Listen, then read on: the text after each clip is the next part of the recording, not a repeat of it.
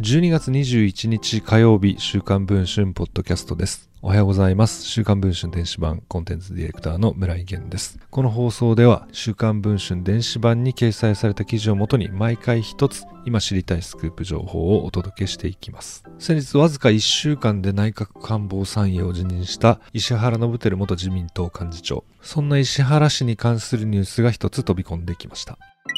自身が代表を務める政治団体が雇用調整助成金を受給していた問題で内閣官房参与を辞任した石原伸晃元自民党幹事長。そんな石原氏ですが地元事務所の家賃を妻が代表取締役を務める企業に支出していることが週刊文春の取材で分かりました。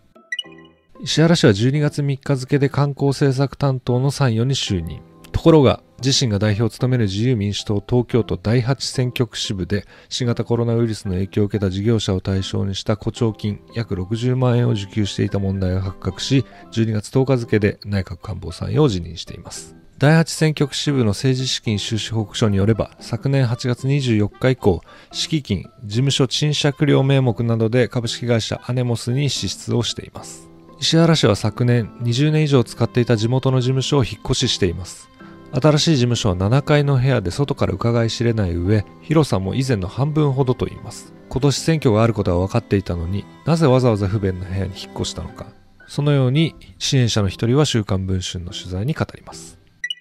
新しい事務所は大手不動産会社が手掛ける高級マンションの一室です。その部屋の所有者がアネモス。このアネモスの法人登記によると、同社の代表取締役は石原氏の妻のリサ氏です。アネモスは昨年7月29日、推定価格5000万円とされるこの物件を購入していました。一方、第8選挙区支部は昨年8月24日に敷金として50万円、事務所賃借料として9月23日以降に月18万9750円をアネモスに支出しています。第8選挙区支部は昨年の後半だけで敷金、事務所賃借料としてアネモスに約163万円を支出しています。今年も同額の月額賃借料とすれば、現時点で約370万円をアネモスに支出したことになります。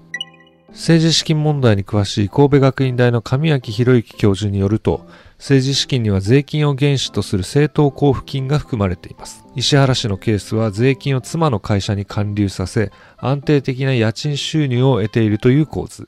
参与の高額日当をめぐっても批判を浴びただけに、この問題についても石原氏には説明責任があるのではないかという見解を寄せています。週刊文春は石原事務所に事実関係の確認を求めました。そのところ書面で次のように回答がありました。